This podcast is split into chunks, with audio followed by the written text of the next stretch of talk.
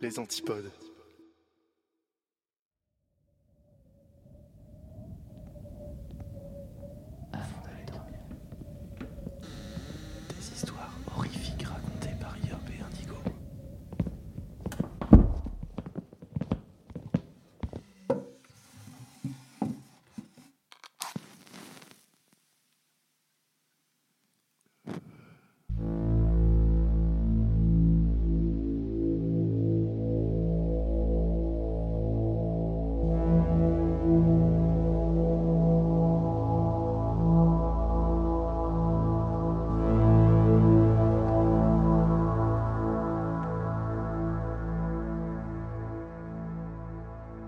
Installez-vous confortablement au fond de votre lit, remontez la couette jusqu'au menton et fermez les yeux.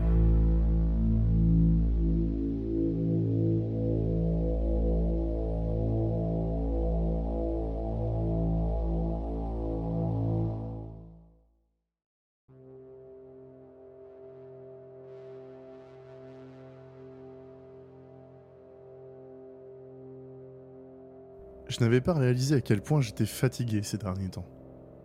Un des signes les plus révélateurs avait été, en y repensant, cette profonde mélancolie que m'inspirait chaque domaine de ma vie, privé comme professionnel.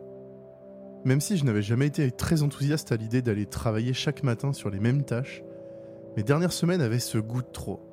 De ce genre de choses qui ne font qu'accentuer l'amertume qu'on peut ressentir devant une vie qui manque déjà de sens. J'étais sans cesse la proie d'une acidité brûlante qui m'a valu de longs repas seuls dans la cantine de l'entreprise. Même si je souhaitais pas heurter les gens autour de moi, mes collègues, voire mes amis, je parvenais à les irriter avec plus ou moins de succès. J'occupais un poste de cadre dans une entreprise de commerce d'une grosse centaine de personnes.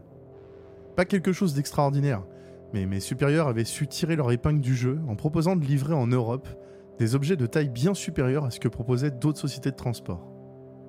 J'étais arrivé lorsque la boîte avait commencé à croître et de mon ancienneté avait récupéré un poste élevé, confortable tant sur le plan du salaire que de l'horaire.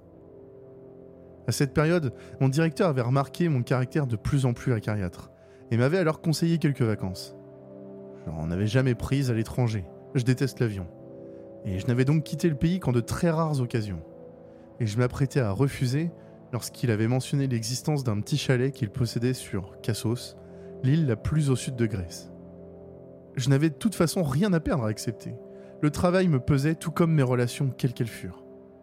J'acceptai donc et entrepris de me rendre sur ladite île. Le périple aller en voiture me prit plusieurs jours, durant lesquels je fis quelques détours, notamment en France ainsi qu'en Allemagne. Une fois arrivé aux abords de la Méditerranée, j'ai traversé l'Albanie en très peu de temps, n'empruntant que les grands axes.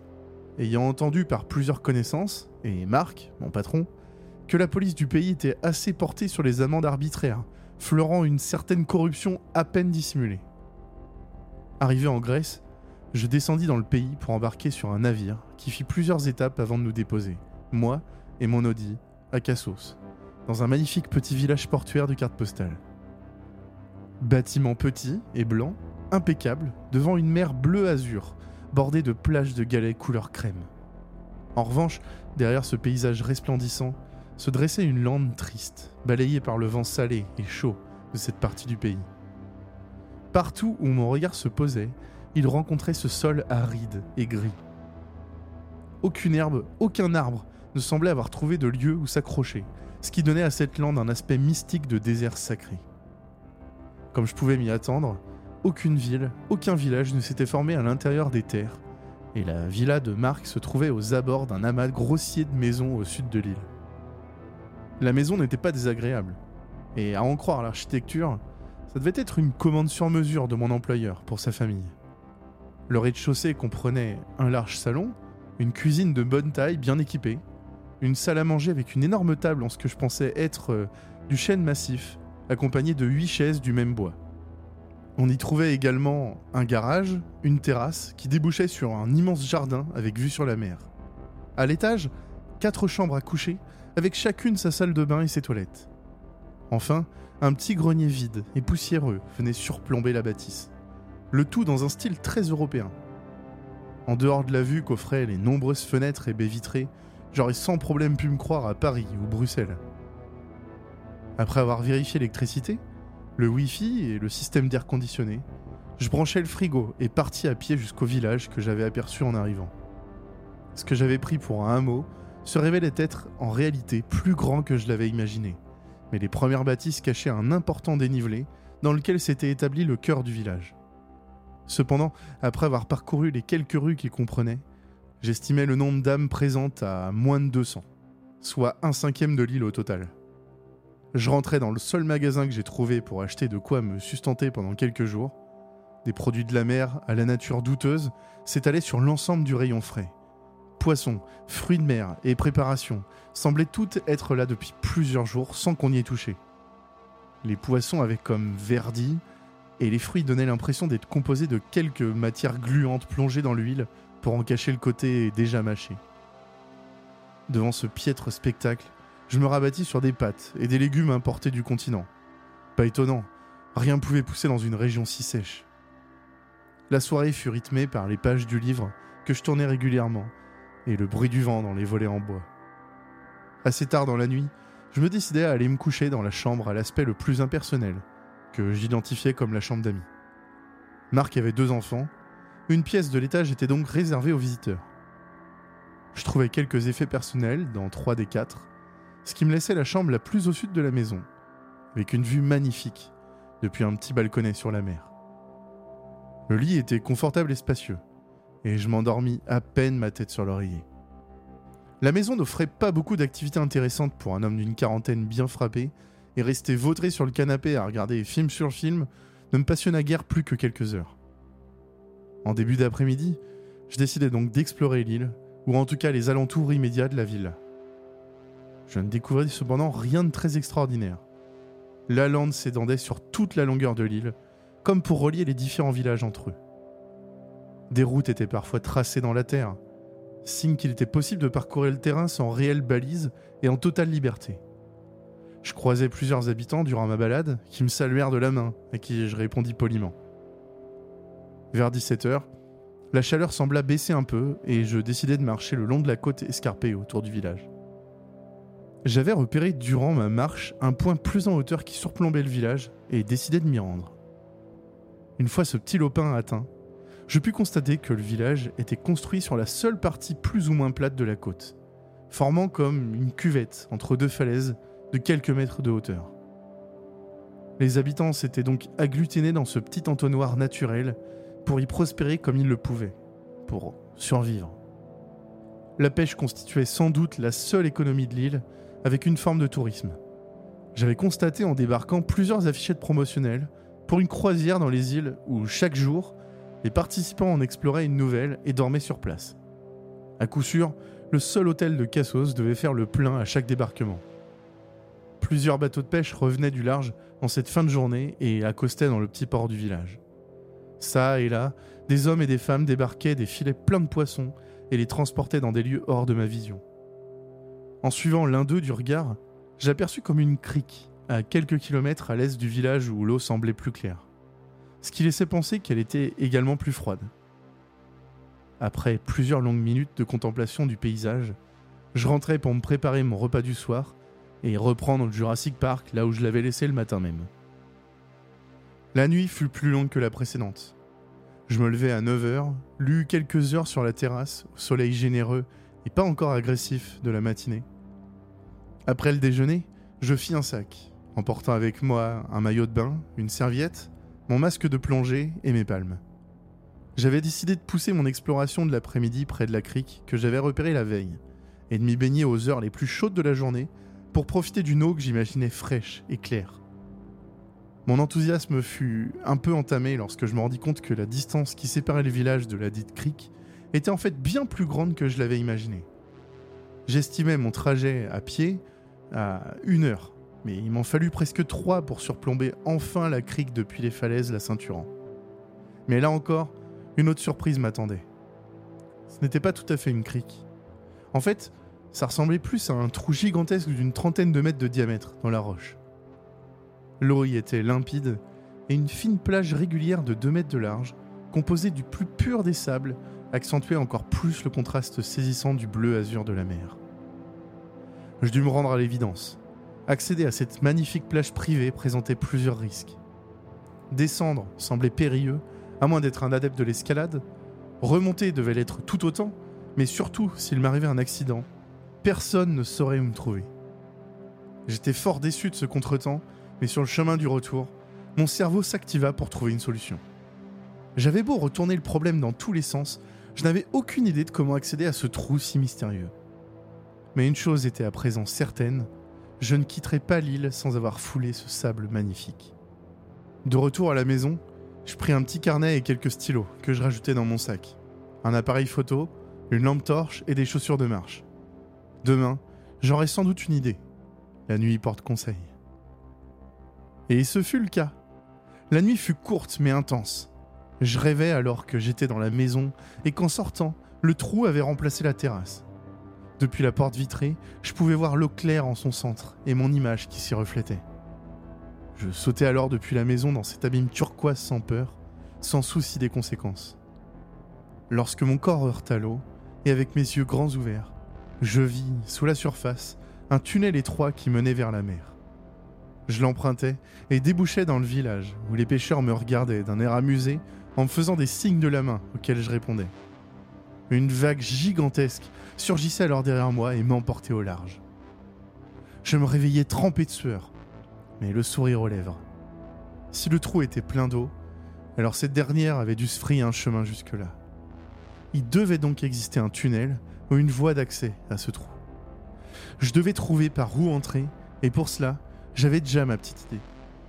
Le reste de la nuit fut très pénible. J'étais tellement excité par ma nouvelle idée que je ne dormis guère plus de quelques heures. Dès 9h le lendemain, j'étais à l'hôtel que j'avais vu en arrivant, celui qui proposait des excursions sur les différentes îles de l'archipel. En entrant, un steward un peu trop affable me demandant si j'avais réservé une chambre. Mais lorsque je lui expliquais la raison de ma venue, il laissa échapper un soupir peu encourageant. Je lui avais expliqué que je comptais pas louer de chambre, mais que je cherchais un équipement et éventuellement un moniteur de plongée dans le coin. J'ai repéré quelques lieux intéressants, lui dis-je, pour ajouter du contenu à mon propos. Et j'ai de l'argent, ajoutai-je à voix plus basse pour tenter de convaincre mon interlocuteur. Celui-ci ne tressaillit pas du tout lorsque j'évoquais ce dernier point, mais me regarda l'air intéressé. Il me laissa quelques minutes au guichet, puis revint avec un homme svelte et vêtu d'une chemise de chef de cuisine. Ils discutèrent quelques minutes en grec devant moi, puis le steward se tourna vers moi pour me présenter Vassilios, en désignant le cuisinier. Il m'indiqua qu'il plongeait depuis qu'il était enfant, qu'il n'avait jamais été instructeur. Il pouvait s'occuper de moi en dehors des heures de restaurant, si ça me plaisait. Cela me convient, répondis-je, dans un anglais plus propre que celui du steward. Et quand pouvons-nous commencer? Le garçon parla encore quelques minutes avec le cuisinier et renforça ses propos à l'aide de quelques grognements et grands gestes des bras. Je vis le cuisinier acquiescer plusieurs fois sans un mot, puis faire quelques signes des doigts au steward. Celui-ci acquiesça puis revint à moi, pour m'indiquer que Vassilios était disponible demain, moyennant quelques centaines d'euros pour le forfait et le matériel. Je cherchais pas à marchander, trop heureux de commencer le lendemain. Nous nous fixâmes rendez-vous le lendemain à 14h30 sur la plage devant l'hôtel, dans le nord de l'île. Je devais prendre avec moi mon maillot et de quoi me changer après la leçon, ainsi que de l'argent liquide pour payer le premier cours et la location. Retirer cet argent fut extrêmement compliqué, car on ne trouvait que deux banques pour toute l'île, et lorsque j'arrivais à la première, elle était fermée indéfiniment, et le distributeur inactif. Ce n'est qu'après plusieurs heures de recherche et de déplacement que finalement je trouvais un mur magique. C'est comme ça que j'appelais les distributeurs étant enfant, dans un tout petit village improbable à quelques kilomètres à l'est de l'hôtel. Ma soirée fut très instructive, car je la passais à regarder et lire des tutoriels sur la plongée pour débutants. Je m'étais rendu compte que Vassilios et moi ne partagions pas la même langue, et que j'aurais donc à étudier le code de la plongée, le seul moyen que nous aurions pour communiquer une fois sous l'eau. Cet apprentissage occupa l'essentiel de ma soirée, et j'allais me coucher de bonne heure. Je me réveillai le lendemain assez tard, sans souvenir d'aucun rêve. Je descendis prendre mon déjeuner et décidai d'aller en voiture jusqu'au trou pour l'observer une fois encore. Peut-être pourrais-je déceler quelque chose qui m'avait échappé lors de ma première visite et qui m'aiderait dans ma future exploration. Je garai ma voiture non loin du trou et m'assis à son bord, les pieds dans le vide. Je restai là de longues minutes, regardant cette eau cristalline qui semblait à la fois me narguer et m'inviter tout en réfléchissant à l'accès le plus probable à ce petit coin de paradis. Selon moi, la réponse devait se trouver quelque part sur la côte, dans un rayon que j'estimais à une petite centaine de mètres. En ce qui concerne la profondeur, par contre, je pensais pas que le tunnel ou le passage eût pu se trouver à moins de 20 mètres de profondeur. L'eau semblait profonde, mais ce puits ne devait pas être plus profond qu'une dizaine de mètres. Ces observations n'étaient que spéculations, mais il me semblait apercevoir occasionnellement le fond de l'eau entre deux reflets. Ce fut alors que j'étais plongé dans la contemplation de cette eau calme qu'arriva un incident pour le moins étrange. Tout était si paisible qu'on aurait pu croire que le temps s'était arrêté, lorsque tout à coup, le centre du puits se mit à produire de grosses bulles, comme si l'eau s'était mise à bouillir, ou qu'on eût lâché sous la surface une grande quantité de gaz.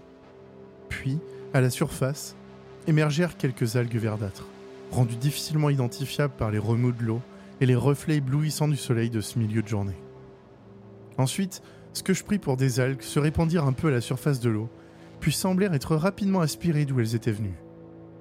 Après quelques minutes, la petite lagune avait recouvré son calme et sa sérénité. Plus une vague ne vint troubler la quiétude du miroir azuré. J'avais assisté à la scène comme fasciné par ce spectacle. Quelque chose avait bougé là-dedans. Un éboulement sous-marin peut-être. Mais il était aussi possible que quelque chose de vivant ait provoqué cette réaction. Si c'était le cas, alors il devait exister un passage vers la mer.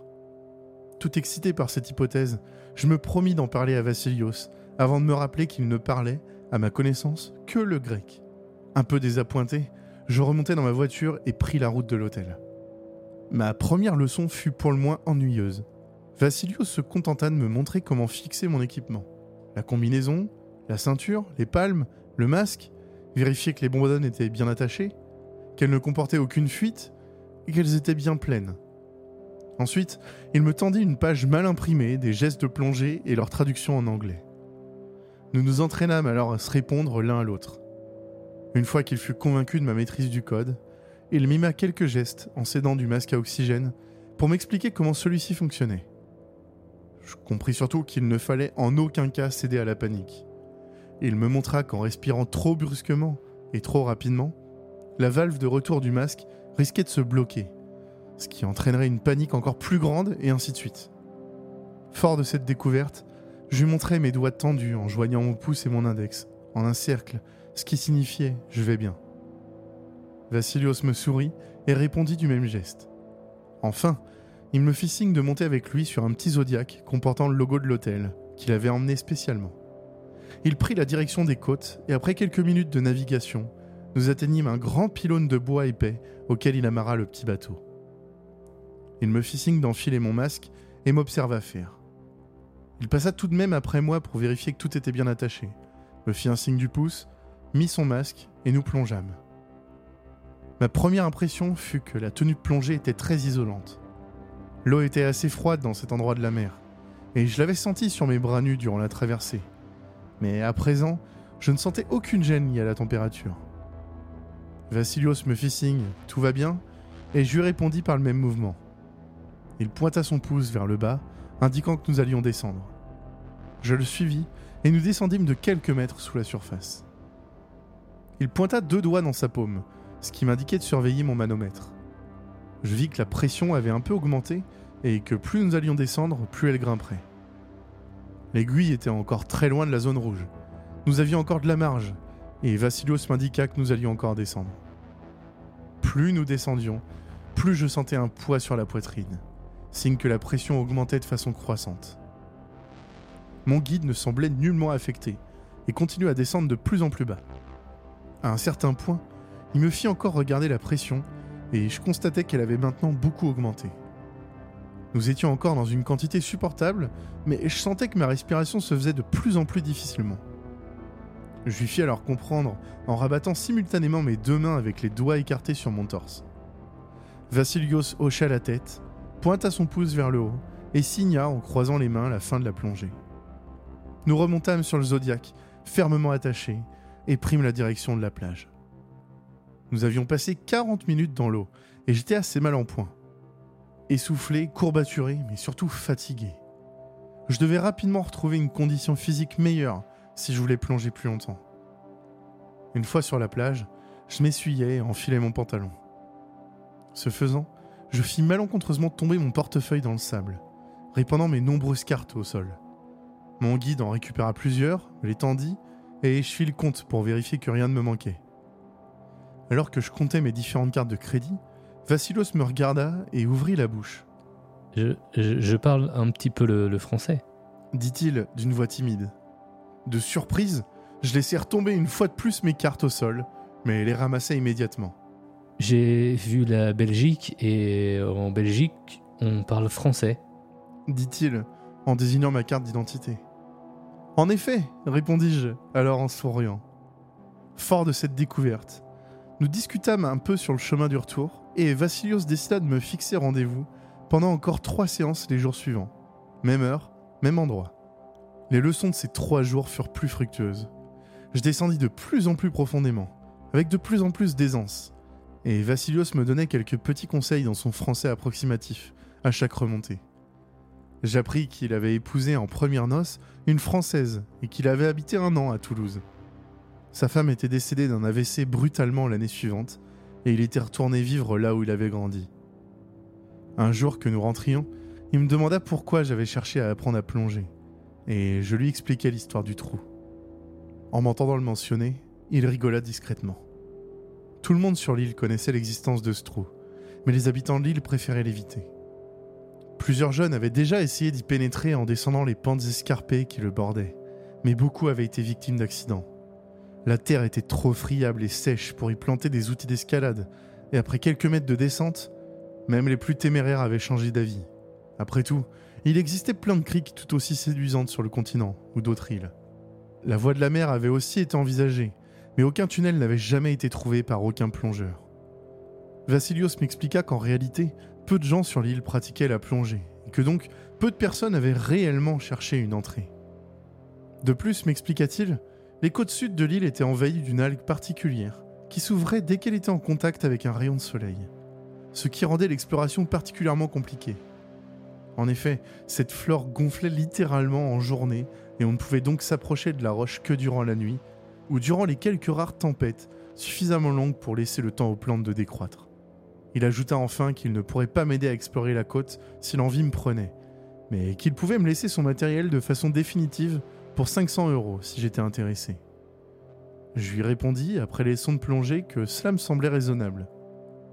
Après quelques derniers exercices, où mon guide put m'observer, il décida qu'il ne m'était plus d'utilité et je lui achetai son équipement. Il me mit quand même en garde contre les dangers de la plongée en solitaire.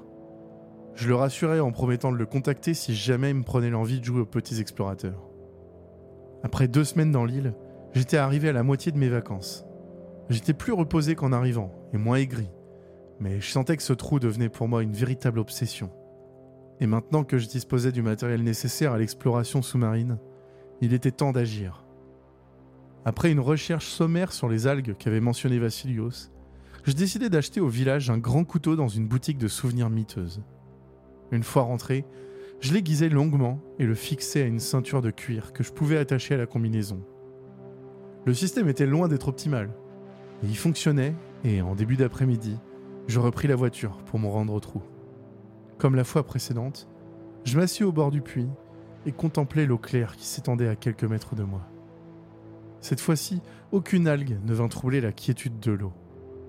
Si c'était bien les algues dont avait parlé Vassilios, alors leur extension était impressionnante, car elles avaient émergé et été replongées en seulement quelques minutes, ce qui me semblait extraordinaire, en particulier pour des plantes sous-marines. Alors que je réfléchissais, je me rendis compte que quelque chose bougeait au fond du puits. Je retins alors mon souffle et plissai les yeux pour être sûr d'avoir bien vu. Une forme longiligne sombre m'avait semblé se mouvoir lentement sous l'eau. Je restai plusieurs minutes sans bouger, mais je dus me rendre à l'évidence. Il n'y avait rien. Je me penchai un peu plus en espérant attraper un détail qui m'aurait échappé, mais non. L'eau était aussi calme et immobile que lorsque j'étais arrivé. Rassuré, j'entrepris de parcourir la bande de terre de quelques mètres qui séparait le puits de la mer en recherchant une brèche quelconque ou un renfoncement dans le relief de la côte. Et je me rendis rapidement à l'évidence. Rien ne semblait laisser penser qu'il existait une faille suffisante pour rentrer dans le lagon. Alors que je sombrais dans un désarroi des plus mélancoliques, une odeur nauséabonde me tira de ma torpeur. J'avais l'impression que soudainement, quelqu'un avait ouvert un bocal d'aliments conservés trop longtemps. Une odeur tenace, âcre et violente se répandit dans l'air, et je portais instinctivement mes mains devant mon nez. Des reflux acides venaient provoquer des larmes dans mes yeux, et j'ai eu la nette impression qu'un nuage pestilentiel semblait émaner du trou dans mon dos. En me retournant, je vis qu'une brume opaque remplissait maintenant le lagon, formant des volutes tentaculaires s'élevant dans les airs, saturant l'oxygène d'une odeur innommable. Le lagon empestait la nourriture avariée, la mort, la charogne et la putréfaction, comme s'il libérait les effluves de mille cadavres conservés à l'abri de la lumière pendant des décennies. Titubant, je cherchais à m'éloigner de cette odeur poisseuse et dense lorsque je vis à nouveau cette chose. J'eus alors une envie de fuir, mais mes jambes refusèrent de bouger. Une créature humanoïde se distinguait dans cette brume épaisse. Quelque chose se déplaçait au cœur de ce brouillard et venait de remonter à la surface. Cette chose avait de longs bras qui fendaient l'eau et semblait pressée d'en sortir. La brume s'intensifiait et bientôt je ne pus plus rien distinguer tant qu'elle était épaisse. L'odeur quant à elle devenait de plus en plus forte, si bien que je finis par fuir tant elle était intenable. Une fois arrivé à la voiture, je rentrai à la maison sans demander mon reste. La nuit fut courte également. Chaque fois que je fermais les yeux, je voyais cette silhouette inquiétante regardant vers la maison depuis le seuil. J'avais l'impression de sentir sa présence dans les murs et que j'allais la trouver derrière chaque porte que j'ouvrais. Au milieu de la nuit, ne tenant plus et rendu fou de terreur par la fatigue, je descendis et bus l'équivalent d'une demi-bouteille de whisky que j'avais trouvé dans le meuble bar du salon. La terreur n'est pas partie avec l'alcool, mais elle s'est doucement muée en quelque chose de plus sourd, comme un vague souvenir qu'on oublie petit à petit, comme essayer de se rappeler d'un rêve, comme retenir du sable avec ses mains. Là, affalé dans le long sofa du salon, je sombrais dans un sommeil sans rêve. À mon réveil, la première chose qui me frappa fut une douleur violente et lancinante à la tête. Souvenir désagréable de la quantité indécente d'alcool que j'avais ingurgité la veille. Ensuite, ma vessie se rappela à mon bon souvenir et je me levai péniblement. Une fois sur mes deux pieds, la douleur vint m'aveugler et je me dirigeais péniblement vers la salle de bain en titubant et en me cognant à quelques meubles au passage. L'escalier me sembla une épreuve interminable. Les marches semblaient s'additionner à mesure que je montais, comme si la maison elle-même faisait naître des marches supplémentaires devant moi, presque sous mes pieds. Merde comme c'est haut, semblait-elle me dire. Mais tu vas y arriver, n'est-ce pas? Allez, encore un effort, encore quelques marches, puis encore quelques-unes. Et ne t'y trompe pas, ce que je fais dans la montée, je peux aussi le faire dans la descente. Après une escalade interminable, j'atteignis enfin le premier étage. En ouvrant les yeux, je vis que le couloir s'étendait sur des kilomètres à présent. La porte de la salle de bain était si loin que même en plissant les yeux, je ne parvenais pas à en distinguer la couleur. Rouge, me dit la maison. J'arrachai mon pied du sol qui sembla peser des tonnes et au prix d'un effort surhumain, je fis pareil pour le second. Pas à pas, j'avançai, traînant ma carcasse vers le siège promis où je pourrais enfin me délester. Chaque fois que mon talon heurtait le sol, un éclair blanc venait troubler ma vision tandis qu'une aiguille supplémentaire s'enfonçait dans mon crâne. La porte surgit soudain devant moi, et je l'ouvris violemment. La cuvette était à gauche de la baignoire, et je m'y précipitais. En libérant enfin ma vessie, je poussai un soupir de soulagement, et la douleur qui me vrillait les tympans s'estompa un peu. Je me sentais tiré d'affaire lorsqu'un haut aussi soudain que brutal me plia en deux. Dans un réflexe, je descendis des toilettes pour me pencher dessus et laisser couler un flot orange-rouge qui vient se mêler à la pisse. Il fut bientôt suivi d'un autre geyser qui brûlait ma gorge, et je m'appuyais sur la baignoire pour ne pas tomber tant la douleur était forte. C'est ici que l'horreur me prit. Au lieu du contact froid de la baignoire, mes doigts rencontrèrent des boudins chauds et visqueux. Lentement, comme dans un mauvais rêve pour accentuer le côté terrifiant de la chose, je relevai le visage pour regarder à ma droite. Le rideau de la baignoire était fermé, et dans le silence qui avait envahi la maison, j'entendis, à peine perceptible, une respiration rauque humide et répugnante de la créature qui se trouvait de l'autre côté. Dans son va-et-vient respiratoire, on percevait une présence liquide et le son des bulles qui se formaient dans sa gorge. C'étaient ces longs doigts que je venais de saisir. Ils reposaient tels des tentacules de quelques centimètres sur les mailles blancs. Ces limaces répugnantes bougeaient sous ma main. Ils se contractaient et se décontractaient au rythme de la respiration de l'être auquel ils étaient attachés. J'étais trop terrifié pour crier, mais encore plus à l'idée de tirer le rideau. Je voulais qu'une seule chose, partir, loin, fuir cette maison et ne jamais plus entendre ce bruit répugnant. Je m'aperçus alors que l'odeur que j'avais rencontrée la veille émanait de cette chose bleuâtre qui se trouvait de l'autre côté de ce rideau. Et la nausée reprit de plus belle. Dans un ultime effort, je serrais les dents pour ne pas réveiller ce qui dormait, ou peut-être pas, de l'autre côté, remplissant ma bouche d'un liquide à la fois brûlant, acide et acre que je sentais attaquer mes dents. Alors je sentis un tressaillement dans la main de l'autre. Cette dernière s'agita, et de longs doigts vinrent alors se poser sur ma main. Cette créature était réveillée. Sa main quitta la mienne, et je tournai la tête. Quatre longs doigts fins avaient attrapé le rideau de la baignoire. La respiration de l'autre côté n'était plus régulière. Elle s'était emballée et sifflait à présent. Une silhouette sembla se dresser derrière la toile. Une silhouette longue, filiforme, aux membres démesurément longs, surmontée par l'ombre d'une tête démesurément grande pour un corps si fin. Lentement, la main tira le rideau, et ce que je vis me fit m'évanouir. Dans un cri, je me redressai sur le divan. Mon regard balaya la pièce tout affolée que j'étais. Je me levai brusquement, et la douleur me vrilla les tempes. Le sofa était trempé, ma vessie avait cédé. Un rêve? Ce n'était qu'un rêve? Tout semblait tellement réel. Faisant fi de ma douleur, je pris le couteau que j'avais acheté quelques jours plus tôt et je montai à l'étage. La porte de la salle de bain était ouverte, mais impossible de me rappeler si je l'avais oublié ou si quelque chose d'autre avait pu l'actionner. Je rentrai, tremblant, dans la pièce. Le rideau de la baignoire était en place, immobile, fermé. Je tendis alors la main vers lui, doucement, puis, ma prise assurée, je le tirai violemment. La baignoire était vide et immaculée, comme elle l'avait toujours été. Rassuré, je sortis en fermant la porte, rangeai le couteau et entrepris de nettoyer le sofa. Durant cette étape, je cherchais en vain à me rappeler de ce que j'avais trouvé derrière ce rideau dans mes souvenirs, mais sans succès. Mais je me rappelle distinctement de la terreur incontrôlable que j'ai ressentie. C'était comme si mon esprit refusait de trouver une trace dans ma mémoire, de peur de devenir fou. Les deux jours suivants furent très pénibles. J'étais terrifié à l'idée d'aller me coucher, mais encore plus à l'idée d'approcher le trou. Mais mes journées n'étaient que des suites de sursauts, de spéculations terrifiantes et d'idées glauques. J'étais encore coincé une grosse semaine sur ce caillou et il fallait que je me secoue, sans quoi je risquais de rentrer encore plus irascible qu'avant mon départ. Au matin du troisième jour, ma peur était étrangement retombée et mon côté rationnel avait réussi à reprendre le dessus. Les mauvais rêves, cela arrive, et il est possible que ce que j'avais distingué dans le trou ne soit encore qu'une manifestation des algues dont m'avait parlé Vassilios. J'avais d'ailleurs lu durant mes recherches sommaires que certaines espèces végétales sous-marines libéraient parfois des gaz particulièrement répugnants lorsqu'elles entraient en contact avec certains composants chimiques. Bien que la quantité d'algues nécessaire à produire ce que j'avais observé quelques jours plus tôt devait être astronomique, cela restait plausible, voire probable. Et il n'y avait qu'une seule solution pour en avoir le cœur net.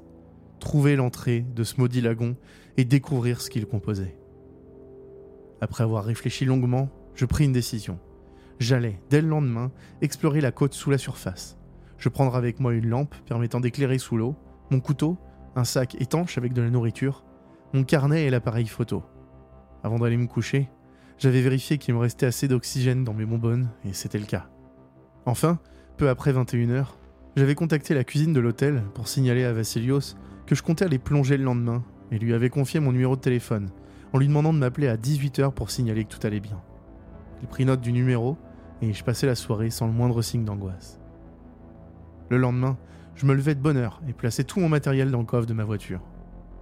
Je me rendis au village, où je louais un petit zodiaque jusqu'au soir, pour quelques euros, puis pris la mer. À une grosse centaine de mètres du puits, selon mes estimations, je plantai un vérin dans une grosse roche très sombre émergeant de la mer. Après m'être assuré que le bateau ne bougerait pas, j'enfilai ma combinaison et commençai à explorer la côte. Vassilios ne s'était pas trompé. La roche qui composait la côte était envahie d'algues épaisses tendues vers la lumière du soleil. Plus je plongeais profondément, moins j'en trouvais. L'eau était très opaque, passée une certaine profondeur, même pour moi. Je sortis ma lampe et me collai contre la paroi. J'avais dans l'idée de pouvoir observer plus facilement du dessous à la recherche d'une infructuosité, mais la tâche se révéla bien plus complexe que je ne l'avais prévu. J'avançais très lentement et j'avais conscience que la réserve d'oxygène s'amenuisait au fil des minutes que je passais sous l'eau. J'avais parcouru plusieurs centaines de mètres lorsque j'aperçus, par-dessous les algues, un espace où celle-ci semblait moins dense. Cet espace était situé à 5 bons mètres au-dessus de moi. Je sentis l'excitation me gagner, mais me rappelant de mon entraînement, je me calmais directement, de peur de coincer la valve de mon masque à oxygène. Un rapide coup d'œil à l'état de mes bonbonnes finit par me convaincre. Je ne pouvais pas continuer, pas aujourd'hui en tout cas.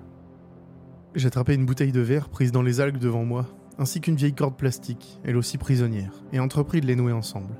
Ensuite, je remontais les quelques mètres qui me séparaient de ce que je pensais être l'entrée du puits. À l'aveugle, je nouais le tout à une algue en espérant que je puisse retrouver la bouteille le lendemain. Juste avant de remonter pour de bon, je tentais de scier une algue avec mon couteau, ce qui ne fut pas concluant. La plasticité de celle-ci la rendait très difficile à trancher. J'attrapais alors fermement le végétal de la main gauche et sciai avec plus de force. Malheureusement, la lame glissa de la tige et je m'ouvris le bras sur 5 cm. Je jurais intérieurement, plus surpris qu'endolori. Et comme mon sang se répandait dans la mer, je décidai de remonter pour de bon cette fois. En regagnant la surface, je constatais que j'étais à quelques dizaines de mètres du bateau.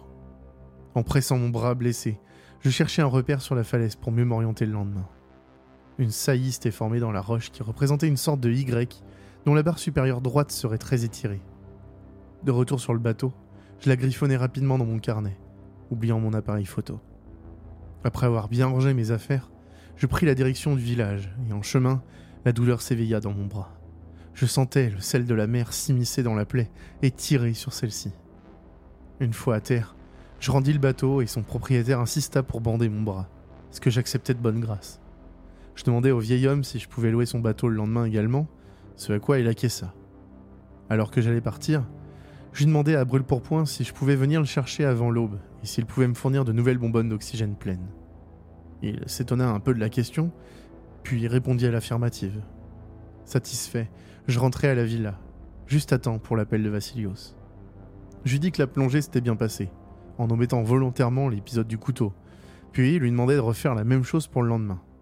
Il m'expliqua qu'il attendait les touristes des croisières et ajouta qu'il ne pourrait m'appeler qu'à 21h au plus tôt, mais qu'il le ferait sans problème. Je le remerciai et raccrochai. Cette nuit-là, je ne rêvais pas de créatures bleues, mais du travail où je rentrais plus heureux que jamais d'avoir découvert un secret inconnu de tous. Mon réveil sonna à 3 heures. Fatigué mais excité, je pris une rapide douche et entrepris de refaire mon sac en gardant à l'esprit que je ne devais pas m'encombrer. Je laissais donc l'appareil photo à la maison, mais mu par je ne sais quel instinct, je gardais le carnet. Bien que le couteau ne m'ait été d'aucune utilité plus tôt, je ne me résignais pas à le laisser. Trop de scénarios risqués pouvaient se produire, et ne pas l'emmener était à la limite de l'inconscience. Je pensais également que la recherche dans ces maudites algues serait fastidieuse et chronophage. En passant dans le garage, je pris donc avec moi une longue tige de métal de 3 mètres qui me servirait de sonde à travers la végétation. Mon matériel empaqueté, je descendis jusqu'au village et décrochai le bateau. La nuit était encore profonde, mais si mon passé de scout m'avait appris quelque chose, c'était que nulle obscurité n'était assez profonde pour une maglite. Et j'avais raison. Grâce au rayon ultra puissant de mon outil, je pus sans peine retrouver le Y dans la paroi et m'orienter correctement. Après avoir plongé, j'envoyai le rayon de la lampe dans les algues. Et comme je l'avais prévu, la bouteille me renvoya un reflet, ce qui me permit de retrouver facilement l'endroit que j'avais marqué la veille. Bien que la végétation soit moins dense avant le lever du soleil, il n'en restait pas moins compliqué de manœuvrer avec la sonde et la lampe. En effet, je devais employer la barre à deux mains, ce qui rendait impossible d'éclairer quoi que ce soit. Avançant péniblement à tâtons, j'allais abandonner lorsque ma sonde, après plusieurs longues minutes de recherche pointilleuse, s'enfonça profondément dans les plantes, me faisant perdre l'équilibre. Une fois remis, je m'approchais de la roche pour découvrir une fissure très étroite, parsemée d'herbes folles. Si à cette heure matinale, cette brèche était bien visible, une fois le soleil levé, même en sachant qu'elle existait, il m'aurait été très complexe, voire impossible, de la retrouver. J'étudiai un instant la brèche et tentais de calculer sa taille afin de savoir si je pouvais m'y glisser. N'étant pas tout à fait sûr, j'essayais, mais les bonbonnes que je transportais sur le dos m'empêchaient d'entrer. Délicatement, conscient des risques que je courais, je détachais les bonbonnes de mon dos et les laissais flotter derrière moi, ballottés par la marée. De mon bras droit, j'accrochai la paroi et entrepris de m'y glisser, non sans difficulté dans l'espace réduit qu'offrait l'orifice, tandis que, de ma main gauche, je tenais fermement les bonbonnes suffisamment proches de moi pour que le tuyau qui les relie à mon masque ne soit jamais tendu. Centimètre par centimètre, je progressais dans cette fissure, à même la roche. Plus j'avançais, plus les ténèbres m'encerclaient. Ici, il me semblait qu'aucune plante ne poussait, mais impossible de libérer une main pour m'éclairer. Mes membres se cognaient contre les parois invisibles de cette fracture, mais je tenais bon. J'avançais en prenant grand soin de mesurer ma respiration et de ne plus bouger lorsque j'expirais. Ainsi, petit à petit, je gagnais quelques courtes distances. Enfin, après plusieurs longs moments, l'eau devant moi sembla s'éclaircir. Malgré l'excitation, je me forçais à maîtriser ma respiration pour ne pas risquer de bloquer le masque. Encore quelques mètres, et j'y serais. Après plusieurs nouveaux efforts, je me retrouvais devant un mur d'algues derrière lesquels je percevais la lumière du jour. Cette barrière végétale était tout ce qui me séparait de mon but sur cette île, de ce joyau qui s'était révélé à moi. Si je passais cette muraille, je serais le premier à mettre les pieds sur ce banc de sable immaculé. J'écartai alors les algues pour laisser passer mon bras, puis je pus passer ma tête, puis mon torse. J'étais presque entièrement sorti, lorsque les algues semblèrent se resserrer autour de mon bras gauche. Je tirais de toutes mes forces, mais rien à faire. Les bonbonnes ne passaient pas. Je pris alors le couteau, dans une ultime tentative, et je l'approchai des algues. Au moment où la lame entra en contact avec le végétal, je sentis son étreinte se desserrer, comme si la plante avait pris peur. Étonné, mais soulagé, je tirai les bonbonnes et sortis enfin la tête de l'eau. La première chose que je fis fut de rire aux éclats. J'y étais. Enfin, j'y étais. Et ma traversée avait dû prendre du temps car le soleil était déjà levé et haut dans le ciel lorsque je rejoignis le sable si pur. Le niveau d'oxygène était bas, juste assez pour faire la route dans le sens inverse. Mais qu'importe, j'avais réussi. J'avais réussi là où tout le monde avait échoué. C'était une véritable frénésie euphorique qui s'était emparée de moi. Je riais aux éclats. Je hurlais vers le ciel, les bras tendus tel un dément, mais j'y étais. Je m'allongeais sur le sable immaculé, le brassant allègrement. Je dansais en chantant des airs de victoire. Je me surpris même à lever bien haut mon majeur en hurlant le nom de certains clients que j'avais jusque-là oubliés. Personne ne pouvait ressentir le sentiment profond d'accomplissement que je ressentais en ce moment. Dans ce moment de joie intense, je décidai de nommer ce puits, puisque personne ne l'avait fait avant moi. Ce serait le paradis dans le trou du cul du monde. Dire que j'avais dû parcourir autant de kilomètres, voyager durant si longtemps, pour enfin profiter d'une émotion si grande et si puissante, si galvanisante, si grisante. C'était le moment le plus heureux de ma vie, et de loin. Là, devant cette nature si parfaite. Tout semblait futile, voire inintéressant. J'avais réussi. Putain, j'avais réussi. Une fois l'euphorie des premiers instants passés, j'entrepris d'explorer et de consigner mes observations. J'enlevai le haut de ma combinaison de plongée que je nouais à ma taille. Le soleil réchauffait ma peau et je fis un dessin sommaire de l'endroit. Je ne m'étais pas trompé dans la taille de l'endroit. L'espace devait faire 28 mètres de diamètre et la bande de sable était assez régulière, oscillant entre 1 mètre et demi et 3 mètres par endroit. La roche était parfaitement lisse vue du sol. Aucune infructuosité. Aucun relief ne se dégageait sur ses parois pures. La roche était d'une belle couleur oscillant entre le beige et le gris, présentant parfois quelques motifs étranges circulaires, plus clairs par endroits.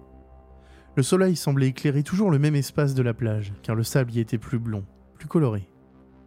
Le sable, au sud, était plus fade, plus pâle, alors que celui du nord, plus exposé, se parait d'une belle couleur dorée. Ici, nulle trace de végétation. En tout cas, pas en dehors de la surface. En dessous de celle-ci, par contre, elle était de plus en plus dense en fonction de la profondeur. Si je pensais que l'eau était plus profonde, je me trompais. En effet, après une plongée en apnée sur quelques mètres, je dus me rendre à l'évidence.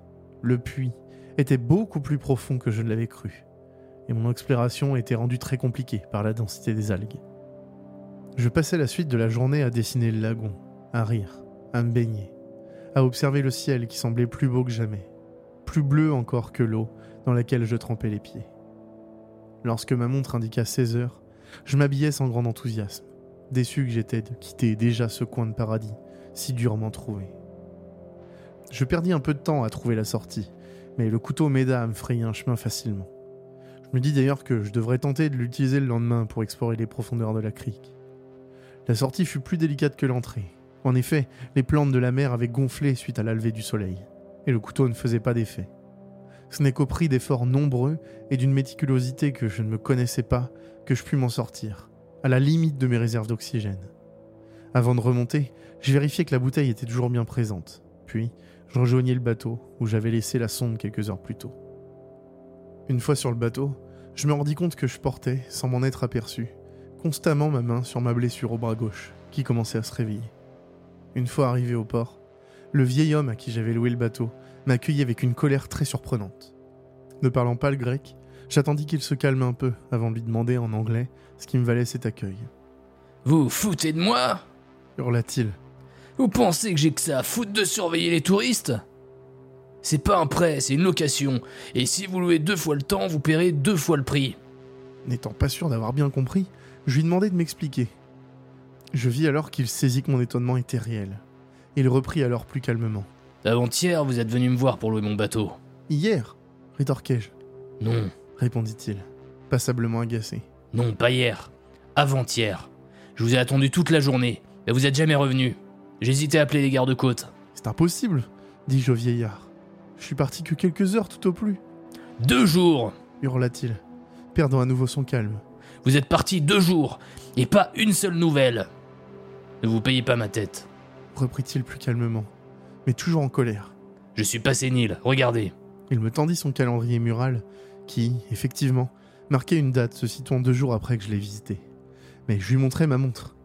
Regardez, dis-je à mon tour énervé. Regardez Ma montre est à quartz, ne se trompe jamais, et elle indique le 16. Nous nous sommes vus le 15, soit hier, Non, répondit-il, à présent fatigué. nous sommes le 17, pas le 16. Et vous allez me le payer ce jour. Pas question, rétorquai-je. Je ne vais pas payer un jour que je n'ai pas loué. Dans ce cas, je vais être obligé de vous demander de partir et je vais prévenir la police. Veuillez sortir, s'il vous plaît. Je protestais, mais l'homme ne voulait rien entendre. Une fois sorti, je rentrai à la villa et attendis 21h30 pour appeler l'hôtel. Une fois en ligne, je demandai Vassilios et après quelques secondes d'une musique aussi répétitive qu'ennuyeuse, j'entendis mon prénom dans un français approximatif. C'est vous? Demanda Vassilios. Bien sûr, répondis-je. Ça a été avec les touristes, enchaînai-je poliment. Touriste ah, ah, oh, oui, touriste Hier? Me dit Vassilios avec méfiance. Mais vous Pourquoi pas avoir répondu hier soir? Et hier soir? Mais je vous ai appelé hier soir, Pas souvenir. dit-il lentement. Euh, Peut-être que Marcos a pas fait le message. Non, hier je vous ai appelé pour vous dire de m'appeler ce soir. Quel jour est-on? Demanda-t-il enfin. Le 16 répondis-je fermement. Mais je sentais l'angoisse monter. Un silence se fit au bout du fil. Pas le 16. 17. Qu'est-ce que vous avez fait hier? Demanda Valsilios, réellement inquiet. Je ne comprenais pas. Je lui dis que j'avais été faire de la plongée sur la côte et que j'étais rentré directement en ville sans passer la nuit à l'extérieur. Je sentis qu'il ne me croyait pas, mais qu'il avait préféré ne pas me contredire, et par là, me traiter de menteur. Pour mettre un terme à la conversation, je lui dis que j'étais très fatigué et que les dates avaient dû se mélanger. Quoi qu'il en soit, je tentais de le rassurer en lui assurant que je n'irais plus plonger, étant donné que mon départ était dans trois jours. Je lui racontais que je comptais aller visiter le continent et lui fis mes adieux. Après avoir raccroché, j'ai rapidement fouillé Internet, et pas de doute. Nous étions bien le 17. J'avais donc passé une journée et une nuit complète dans la crique. Mais comment? Je me souvenais pas m'être assoupi. Bien que le fil des événements s'en mêlait dangereusement, mes souvenirs étaient flous, comme ceux d'un rêve lointain. Je me souvenais par contre bien de l'enthousiasme que j'avais ressenti en arrivant sur cette plage de sable fin. Mais y étais-je vraiment allé? En étais-je certain? Je repris mon carnet et fouillai les pages. Non, elles n'étaient pas vides. J'y retrouvais les croquis que j'avais pris durant mon exploration, les mesures et les notes. Tout y était. Ma montre elle aussi me confortait dans mon idée que je n'avais pas fermé l'œil une fois dans le puits. J'étais en proie à un sentiment très étrange. Était-il possible que dans mon état d'euphorie intense, j'avais complètement négligé le temps que j'avais passé dans le trou? Et était-il également possible que j'eusse consciemment déréglé ma montre pour ne pas voir le temps passer? Bien que cette hypothèse me semblât tirée par les cheveux, c'était également celle qui me semblait la plus rationnelle.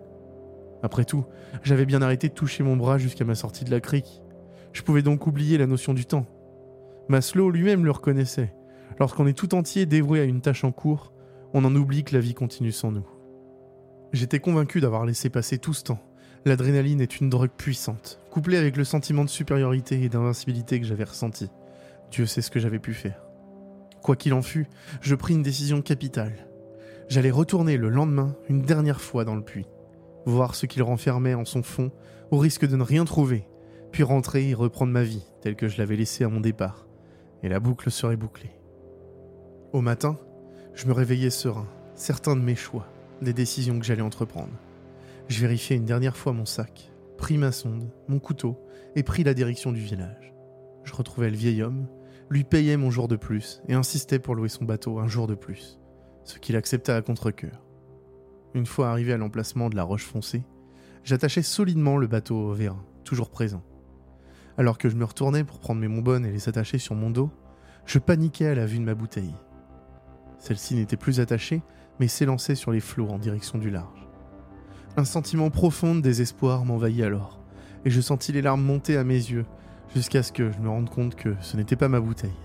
Certes, c'était la même bouteille, mais celle qui s'éloignait était pleine de quelque chose de jaunâtre, probablement très vieux, car cela semblait solide et ne pas bouger au rythme du reflux, alors que celle que j'avais fixée la veille, enfin, l'avant-veille, était bien vide. J'étais rassuré. Cela signifiait que l'entrée de la brèche était toujours identifiable. J'enfilais ma ceinture, sanglais mes bonbonnes et plongeais. Je trouvais la brèche sans souci cette fois, malgré le jour. La bouteille était toujours là, solidement attachée. Je traversais les algues extérieures sans grande difficulté. On aurait dit qu'elles savaient que je connaissais le passage et que leurs efforts seraient vains, comme si j'avais déjà gagné. À nouveau, ce sentiment de toute puissance m'envahit. Je détachai les bouteilles et entrepris de rentrer dans la faille. Ce n'est qu'à mi-parcours que je me rendis compte que quelque chose clochait. Je ne parvenais pas à tirer ma jambe. Quelque chose retenait mon pied gauche. Je ne pouvais malheureusement pas tourner la tête car l'espace était trop exigu. Je tirais donc de plus en plus fort sur ma jambe, sans succès. Je n'étais pas très loin de la sortie, et je tendis alors mon bras droit le plus loin possible. Au prix de quelques efforts, je parvins à attraper la paroi, et je tirai de toutes mes forces tant sur mon pied qu'avec mon bras. Je sentis un claquement, et mon pied se libéra. Une fois sur la plage, je constatai qu'il s'agissait de la bouteille. La corde s'était enroulée autour de mon pied alors que je traversais les algues. En tirant, j'avais cassé un bras d'algue que j'avais entraîné avec moi jusqu'à l'intérieur de la crique. Je détachai mon pied, non sans difficulté, et laissai la bouteille sur la plage. Après quelques minutes, je décidai de la placer dans mon sac. Elle faisait tache dans cette crique de perfection. Une épine de laideur dans un cadre magnifique.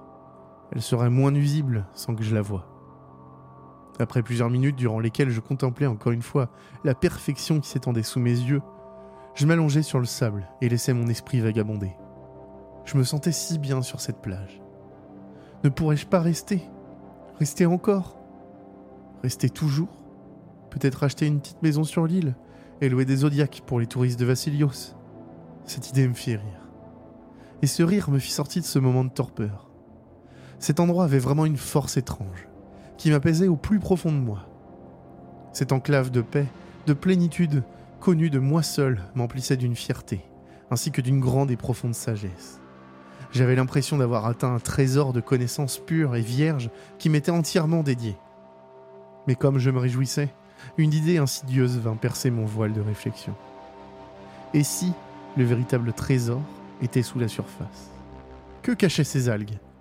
Probablement un banc de sable, comme des milliers d'autres algues le faisaient partout dans le monde. Mais si celle-ci gardait quelque chose de plus profond, quelque chose d'extraordinaire, quelque chose de beau et pur, il n'y avait qu'une seule façon de répondre à ces interrogations.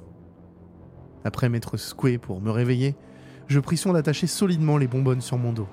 Armé de mon couteau, le masque vissé sur le visage, je plongeais. Les algues n'étaient réellement envahissantes qu'après quelques mètres de plongée. Je pris le temps, avant de sortir mon couteau, d'éclairer vers le fond du puits, mais le tissu végétal était trop épais. La lumière ne passait pas. Alors je tirai le couteau de son étui, et comme si les algues avaient compris mon geste, celles-ci s'écartèrent pour me laisser une sorte de passage étroit. J'avançai doucement, de crainte qu'elle ne change d'avis. Puis, après quelques secondes, je ressentis un vif sentiment de soulagement en constatant qu'il ne se passait rien. je descendis encore plus profondément dans le trou. Après quelques mètres de descente, je me rendis compte que les algues se refermaient derrière moi. En effet, la lumière du jour qui m'avait accompagné jusque-là s'était petit à petit estompée pour ne plus laisser passer que ça et là quelques faibles et timides rayons de lumière, dans des ténèbres de plus en plus opaques. Je me rendis compte, à mon grand étonnement, que je ne me sentais pas du tout paniqué. Au contraire, j'avais l'impression que ce qui se passait était pour un mieux, comme si les algues formaient un cocon protecteur pour m'accueillir, et que si je retirais mon masque, je pourrais rester en vie sous l'eau, dans ce rassurant paradis aquatique. Alors que je me laissais aller à ce fantasme, je me rendis compte que ma main droite s'était portée à mon visage, et était en train de, doucement mais sûrement, comme un enfant qui se voit forcé d'ingurgiter pour la première fois un sirop répugnant de la main de ses parents, tenter de retirer le masque. Alors la panique s'empara de moi. Je retirai brusquement ma main de mon visage et j'eus l'impression que l'environnement, oui, les plantes autour de moi sentirent également cette panique. Et tout arriva brusquement. Je vais tenter de raconter les événements le plus posément possible. D'abord, les algues se raidirent, tout en même temps. Elles devinrent aussi dures que le bois et tranchantes que le verre, puis se relâchèrent un long moment où je n'osais bouger. Ensuite, tout aussi brusquement qu'elles s'étaient durcies, elles s'étendirent vers moi et commencèrent à s'enrouler autour de mes membres. C'était comme si elles étaient conscientes de ce qu'elles faisaient, comme si, ensemble, elles s'étaient décidées. J'étais presque paralysé lorsque les algues devant moi, celles plus aux profondeurs, s'écartèrent pour laisser passer quelque chose. S'il m'avait été possible de hurler, je l'aurais fait. De longs doigts vinrent s'enrouler autour de mon bras armé, de doigts d'un bleu brun sale, rappelant de longues limaces visqueuses. Deux bras fins et longs, poisseux, me saisirent fermement, et la créature planta son visage dans le mien. Même sous l'eau, la chose dégageait une odeur répugnante, et ses deux yeux jaunes putrescents, aveugles, roulaient dans leurs orbites de façon frénétique et désordonnée. Ce qui devait être sa bouche s'accrocha à mon oreille et la mordilla sans me blesser, car elle n'avait pas, plus, de dents. Je sentais ses mains tâter mon corps, puis elles se posèrent sur mon couteau. La créature tressaillit alors et agrippa ma main armée des deux siennes tout en s'écartant très légèrement de moi. C'était là ma seule chance. Prenant mon courage à deux mains, j'appuyai de toutes mes forces la paume de ma main gauche sur la tête de la chose, qui se recula, mais pas encore assez pour desserrer son étreinte. Résigné mais paniqué, j'enfonçai alors un doigt dans l'œil droit de la créature, ce qui eut un effet immédiat. Tout d'abord, la puanteur crut encore en intensité, devenant insoutenable. Dans l'eau se répandit un liquide jaunâtre émanant de l'œil de la créature, se dissolvant petit à petit. La chose relâcha son étreinte et porta ses deux mains à son visage, en libérant par sa bouche édentée, grande ouverte, un flot de bulles épaisses et visqueuses.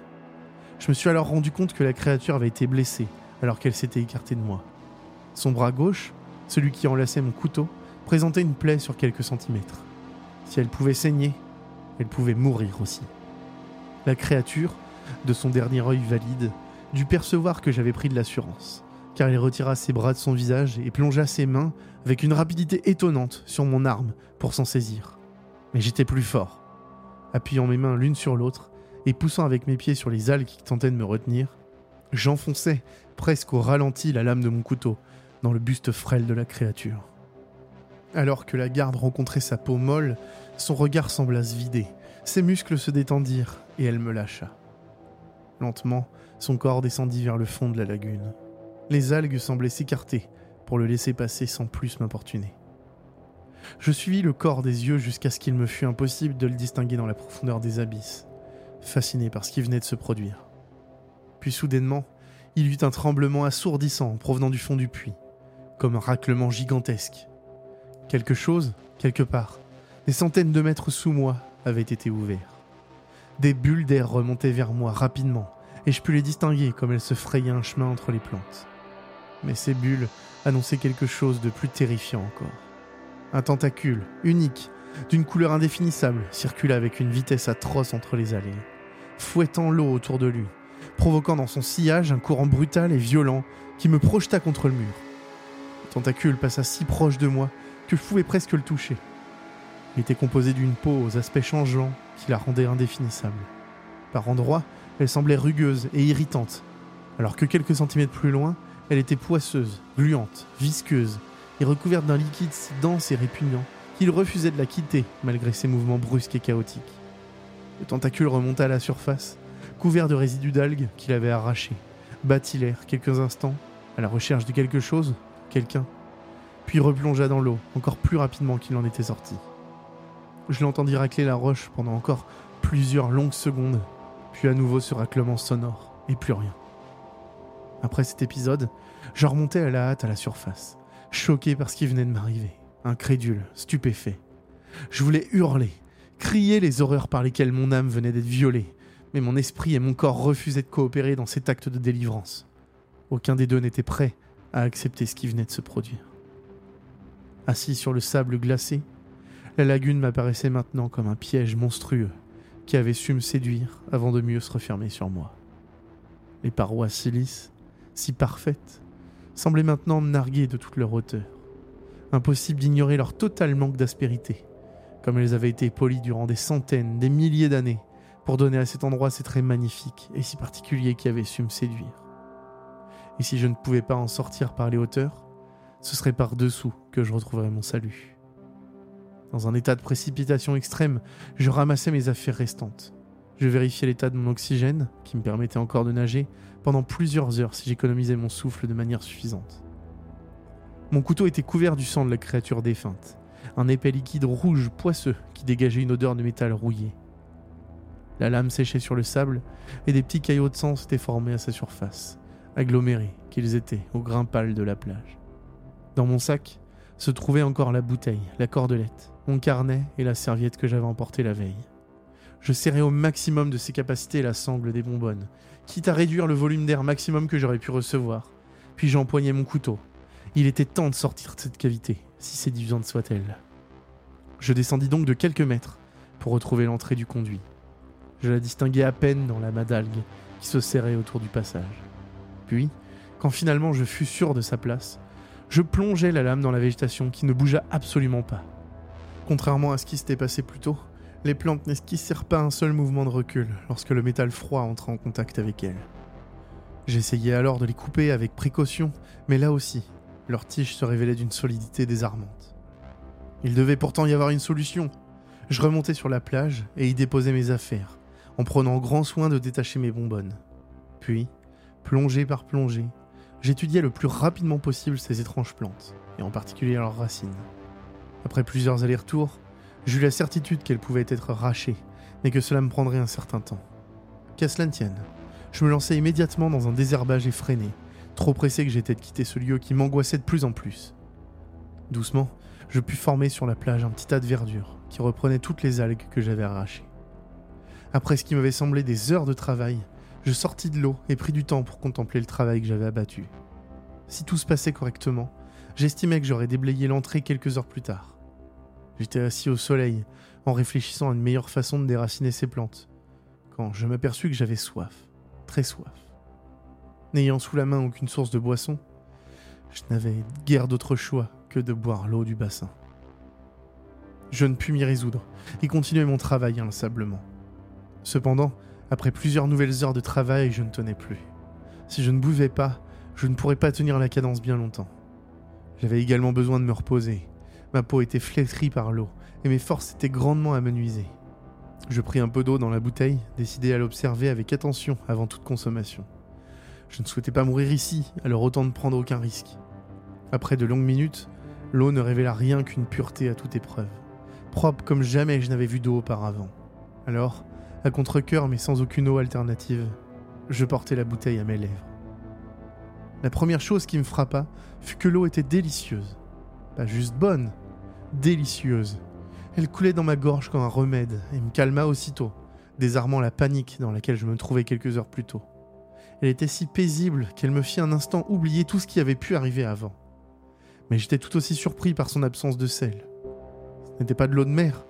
Cette eau venait d'une source. Source sans doute sous la couche d'algues. Et s'il y avait une source plus bas, il y avait peut-être un passage vers l'intérieur des terres. Je gardais cette idée à l'esprit au cas où je ne parviendrais pas à libérer le passage par lequel j'étais arrivé. Avant de me remettre au travail, je pris encore de grandes lampées d'eau à même le bassin. J'avais l'impression que cette eau m'avait rassasié et je ne m'étais pas senti aussi en forme depuis longtemps. Ragaillardi par cet élixir improbable, je replongeai vers l'entrée du conduit, pour constater avec horreur que les plantes que j'avais arrachées plus tôt dans la journée avaient déjà repoussé à leur place initiale. Comment était-ce possible? J'avais déjà entendu parler de plantes à la croissance extraordinaire, comme le bambou, qui pouvait prendre 10 cm par jour. Mais ici, cela tenait du prodige. Alors que je réfléchissais à une raison logique pour cette repousse miraculeuse, les plantes se mirent à croître devant mes yeux. Une par une, les pousses devinrent les tiges fragiles, puis plus épaisses, se couvrir ensuite de fins filaments verdâtres, pour terminer finalement en touffe épaisse et spongieuse telle qu'elle l'était quelques heures avant. Désespéré, je remontais à la surface sans savoir quoi faire. Je restais allongé pendant ce qui me sembla être des jours. Mais comme je m'y attendais, pas une seule fois le soleil ne bougea. Durant toutes ces longues heures que je passais, couché sur le sable, l'ombre des parois n'oscilla pas d'un pouce. J'avais planté le couteau dans le sable pour vérifier si par un hasard un changement opérait, mais rien. Ma montre n'affichait plus rien. Les aiguilles semblaient suivre des rythmes différents selon que je les regarde ou pas. Un coup, elles sautaient plusieurs heures, puis le suivant, les minutes s'écoulaient telles des heures. Le temps n'avait plus aucune valeur en ce lieu perdu. Je ne sais pas exactement combien de temps j'ai passé sur cette plage. Des secondes Des heures Des jours Des années Des siècles L'ennui et l'angoisse étaient mes seuls compagnons, et aucun bruit ne vint troubler la quiétude de ces lieux. Aucune autre créature ne pointa le bout de son nez. Aucun oiseau ne survola jamais le trou dans le sol. Aucun poisson ne lâcha la moindre bulle. Aucune vie, à l'exception de la mienne, ne voulait me rejoindre dans ma solitude écrasante. Des jours entiers, des siècles complets passèrent alors que je contemplais l'eau, puis les parois, puis l'eau encore, puis à nouveau les parois. Lorsqu'une soif se faisait sentir, je puisais dans l'eau. Jamais je n'ai dormi, jamais je n'ai rêvé, mais jamais je n'ai su dire si j'étais éveillé. Chaque seconde s'étirait jusqu'à un infini si lointain que se révélèrent à moi des visions atroces du temps qui se courbaient en cet endroit précis. L'univers se repliait sur lui-même, puis s'étirait encore pour revenir toujours et encore en ce bassin sur cette île. Des empires se firent durant ma veille, des nations chutèrent, des ordres apparurent et je n'en eus aucun écho. Le chaos laissa place au feu, le feu au roi et les rois au feu à nouveau. Les vieux devinrent jeunes à nouveau et les jeunes moururent plutôt que d'être vieux à leur tour. Les yeux se couvrirent, le voile se déchira. Les dieux entrèrent en guerre, les peaux tombèrent des chairs décomposées des derniers vivants. Le soleil engloba les planètes, l'explosion déchaîna les pires horreurs, et d'autres portes s'ouvrirent jusqu'à ce qu'enfin, il n'y ait plus rien, plus rien d'autre que cette plage. J'étais toujours là, mais quand étais-je? Étais-je encore? Je me redressai sur le sable. Ce même sable blanc, ce même sable beige, cette même eau bleue. Mes cheveux n'avaient pas poussé, ma peau n'avait pas vieilli. Aucun hier n'avait terni ma toison. J'étais encore là. J'étais toujours là. J'étais déjà là. Peut-être à un moment, peut-être à aucun, je ne sais pas. Je voulus mourir. Mais était-ce possible? Je craignais qu'en m'enfonçant dans les algues, au moment fatidique où cette eau aurait dû détruire mes poumons, elle ne fasse que les maintenir en ordre. Qu'importait mon sort Je voulais descendre, je voulais savoir. Savoir ce qu'il y avait dessous. Quelle horreur avait bien pu proliférer dans ces bas-fonds et donner naissance au monstre que j'avais tué il y a de cela un temps tout bien considéré, je ne risquais en décédant qu'un soulagement immense. Mes bonbonnes n'avaient pas bougé, et leur contenance était toujours identique. Résolu, je les fixais fermement à ma combinaison, enfilai mon masque et plongeais. Je ne remonterais pas, j'en étais persuadé. Les algues devaient le savoir aussi, car elles s'écartèrent pour me laisser descendre. Plus je descendais, plus il faisait sombre. Mais après quelque temps, peut-être, peut-être pas, je me rendis compte que je pouvais voir dans l'eau parfaitement, comme sous un ciel étoilé. Les parois qui se révélaient à moi n'étaient plus lisses à cette profondeur. Elles étaient parsemées de coraux qui semblaient très anciens et très récents à la fois. En me retournant, je vis que je ne distinguais même plus les algues qui recouvraient la surface, quelques mètres ou kilomètres, Dieu seul sait. S'il existe, combien de temps j'ai nagé Plus haut. J'avais nagé durant ce qui m'avait semblé des années, et je descendais toujours, toujours plus loin, toujours plus vite. Je nageais bien mieux avec cette expérience, et ma peau avait commencé à développer de petites palmes à la base de mes doigts. Je distinguais leur forme, mais tout n'était que nuances de gris à présent. Je me retournais pour vérifier si je disposais toujours d'assez d'air, et constatais sans grande surprise que les bonbonnes étaient vides. Je les abandonnais en chemin. Si je devais continuer à descendre, autant voyager léger. Je descendis encore et encore. Je sentais le cylindre autour de moi. Je percevais ces anfractuosités, plus nombreuses à cette profondeur, lorsque soudain, le gouffre se termina enfin. Je sentais sous mon corps un fond. Et ce n'était pas un sol, non. C'était. C'était comme. comme un seau. À la surface d'un énorme bloc de pierre se trouvait un dessin représentant grossièrement un animal inconnu. Mais je frémis en imaginant ce que l'auteur de ce symbole avait dû voir pour le réaliser. Ce genre de choses ne s'invente pas, et il serait ici inutile de le décrire tant il est éloigné de ce que nous pouvons connaître.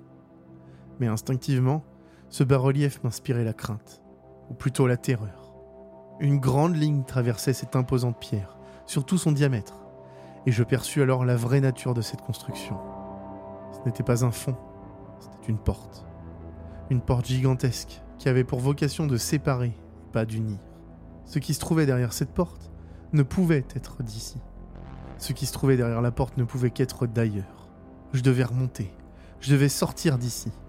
Je pourrais essayer de mettre fin à mes jours avec le couteau si je le souhaitais. Je ne voulais pas rester. La terreur que m'inspirait la porte de pierre était si grande que je restais là, devant elle, incapable de la quitter des yeux. J'avais l'impression, non, j'étais sûr, absolument certain, que me détourner de cette porte suffirait à la faire s'ouvrir. Je la sentais de toutes les fibres de mon corps lorsque quelque chose attira mon attention.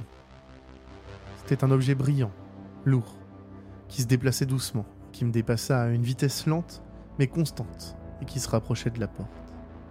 Ce n'est que trop tard que je vis que mon couteau avait glissé hors de son fourreau de fortune et glissait nonchalamment dans les ténèbres des abysses vers cette porte, dans une lenteur qui frisait le dédain. Je tendis alors la main pour le rattraper, mais je savais qu'il était trop tard. Le couteau heurta la porte sans un bruit. Il ne se passa rien. Je me rapprochai pour le récupérer lorsqu'un bruit de raclement monstrueux se fit entendre. La température monta rapidement en degrés et je compris. Instantanément, je jouais des mains pour remonter, mais l'appel d'air provoqué par la porte me faisait descendre de plus en plus vers elle.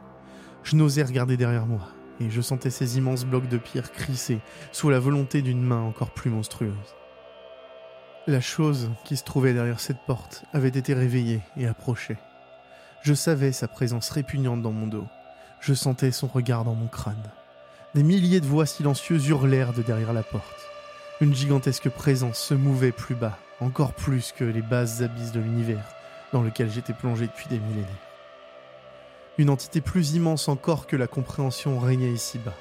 Ses incroyables yeux pénétraient chaque pore de ma peau.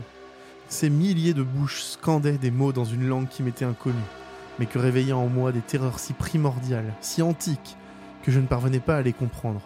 Elles étaient derrière moi, elles étaient devant moi. Elles étaient l'après, l'avant, le maintenant et les milliards de millions de secondes des siècles qui ne virent jamais le jour. Je nageais à contre-courant de toutes mes forces pour sortir de cet infernal tourbillon, brûlant mes muscles dans l'effort, lorsqu'une voix toute proche, si proche que je pouvais sentir sa langue dans mon oreille, chuchota dans un français si parfait qu'il en était répugnant. Vois mon enfant. Sans m'arrêter, je jetai un regard en arrière en direction de la porte. Une entité monstrueuse posait sur moi des milliers de regards, et dans chacun je percevais la cruauté. Une cruauté si noire, si glaçante, si monstrueuse qu'elle était hors de ma compréhension. Tout ce qu'était cette chose abjecte, tout ce qu'elle engendrait, toute émotion qu'elle transportait était si autre, si opposée à tout ce qui était raisonnable, qu'elle ne pouvait être comprise ou saisie. Mais ce qui me marqua tout autant que la créature elle-même était son trône. Les membres inférieurs de la créature reposaient sur une montagne infinie, gigantesque, presque grotesque de cadavres semblables à la créature que j'avais abattue quand j'étais arrivé dans le lagon. Cette pile monstrueuse était si vaste, si colossale que je pouvais en distinguer la taille, voire la base.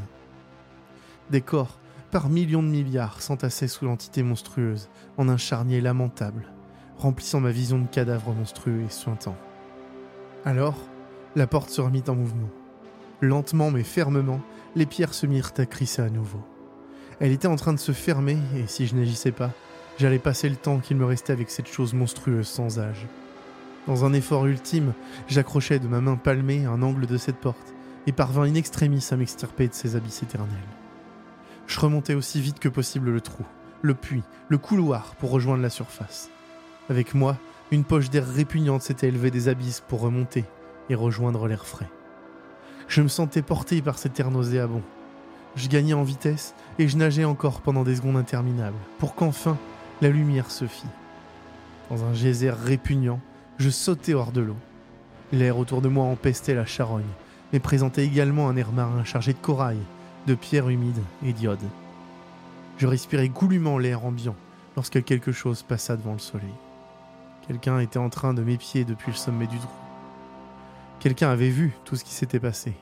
J'en étais presque certain. Bien que mes yeux ne fussent plus habitués à la lumière, j'avais eu l'impression de distinguer une ombre au sommet du gouffre. Je fis des grands signes à celui qui était là-haut. Je tentais de hurler un appel à l'aide, mais tout ce qui sortit de ma gorge fut directement rauque. Je n'avais plus dû parler depuis combien de millénaires. La personne sur le toit était partie. J'étais à nouveau seul, seul sur cette plage si parfaite. Mais le soleil me brûlait la peau. Il la faisait rosir comme avant. Cela aurait pu être agréable si ça n'avait pas été atrocement douloureux. Je pris dans mon sac mon carnet de notes, qui était aussi propre et entretenu que lorsque je l'avais quitté quelques secondes, heures, années, siècles plus tôt. Pris par je ne sais quelle nostalgie, j'entrepris de lire les pages complétées par moi auparavant. J'étais à la surface lorsque quelque chose bougea dans l'eau. Soudain, une main passa par le tunnel que j'avais essayé de déblayer quelque temps avant. Puis un homme qui me semblait familier sortit du trou et partit sur la plage. Je regardais tous ses gestes, comme s'il était placé sur un magnétophone en mode accéléré. Ses mouvements étaient rapides et précis. Il resta quelques minutes, du moins je pense, puis reprit sa route sans m'avoir remarqué. Pourtant, je n'avais pas bougé. J'étais toujours allongé à la surface de l'eau, immobile, et je n'avais manqué aucun de ses mouvements. J'avais par contre remarqué qu'il possédait un couteau bien aiguisé à la ceinture. S'il avait su trouver l'entrée de ce lieu, il était fort probable qu'il revienne. Ce lagon avait agi comme un aimant pour moi. Il le ferait également pour cet homme. Je dois le prévenir, lui faire comprendre qu'il ne peut pas rester. Je suis convaincu qu'il va revenir. Je vais l'attendre, et lorsqu'il arrivera, j'irai le trouver. J'irai lui dire ce qui rôde en bas, tout en bas, sous le sol du monde. Et ensemble, nous sortirons de cet endroit monstrueux. C'est pourquoi j'écris ces pages. Avec ce qui reste d'encre dans ce bic. Avec les quelques pages que j'ai arrachées de mon journal. Je les placerai demain dans la bouteille que j'ai amenée avec moi. Et je la pousserai par l'orifice d'où l'homme est sorti. Si quelqu'un tombe sur ce message, je suis encore là. Et peut-être encore là. Il sera toujours là. Si quelqu'un reçoit ce message, à l'aide. Jour inconnu, date inconnue, identité oubliée.